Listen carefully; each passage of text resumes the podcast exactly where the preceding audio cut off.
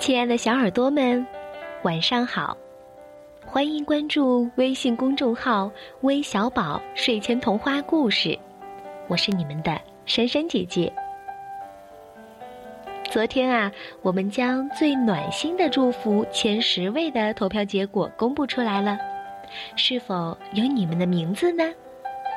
赶紧和我们联系，将属于你们的奖品领回家吧！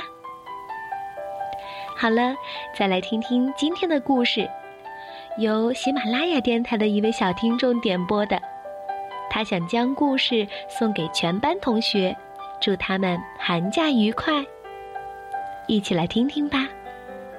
魔法师的小猫。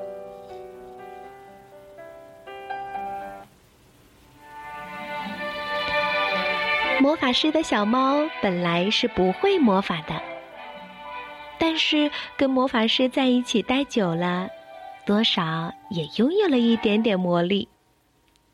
他拥有的那一点魔力，全都藏在他的尾巴尖儿里。每当要施魔法的时候，他的尾巴尖儿就冒出蓝色的小火花来。哼，只是一点儿尾巴尖儿的小魔法。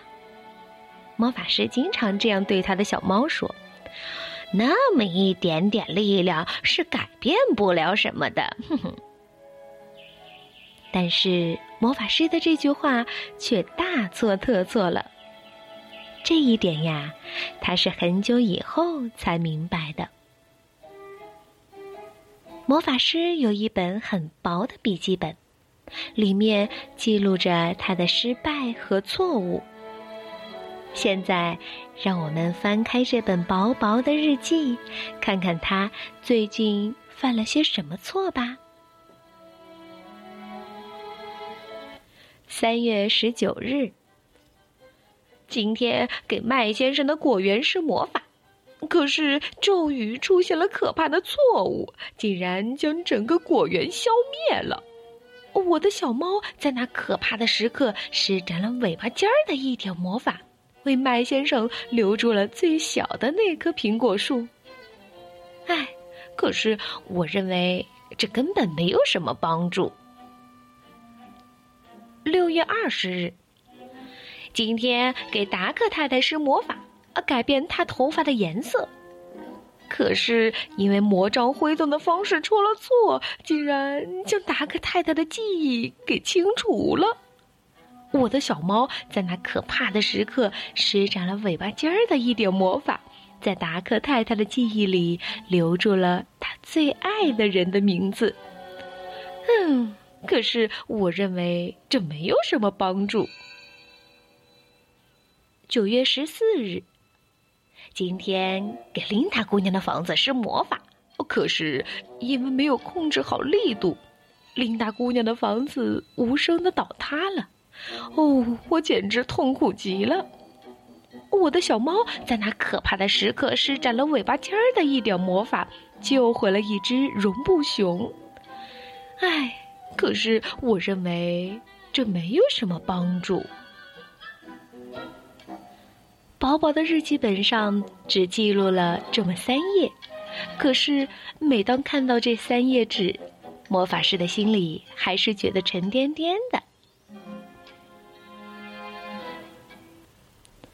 转眼圣诞节到了，魔法师门口堆满了大大小小的包裹。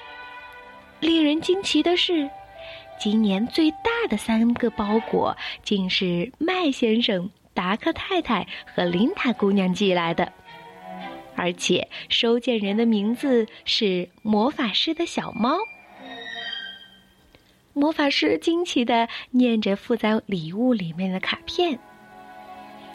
哦，亲爱的魔法师的小猫，谢谢你为我留住最后一棵苹果树，它使我没有失去希望。哦，它后来结满了苹果，又大又漂亮。我想明年我又将有一个最棒的苹果园了。哼哼，请转告魔法师先生，我不怪他。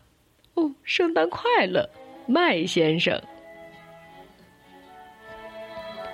亲爱的魔法师的小猫，谢谢你在我的记忆里留下了我最爱的人的名字。凭着它，我已经找回了所有的记忆。哦，真的谢谢你，请转告魔法师先生，我不怪他。圣诞快乐，达克太太。哦，亲爱的魔法师的小猫，谢谢你救回我的绒布熊。它是去世的妈妈留给我的最珍贵的礼物。只要它还和我在一起，我就不会感到绝望。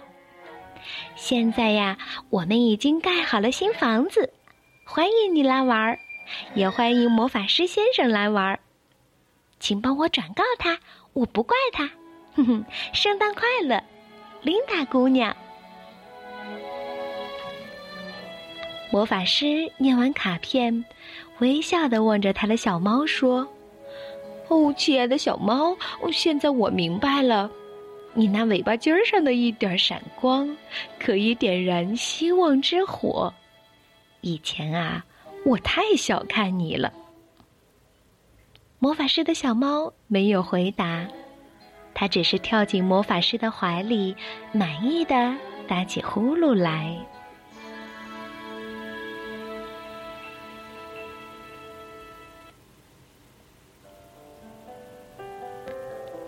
好了，我们今天的故事就讲完了，宝贝儿，早点休息吧，晚安。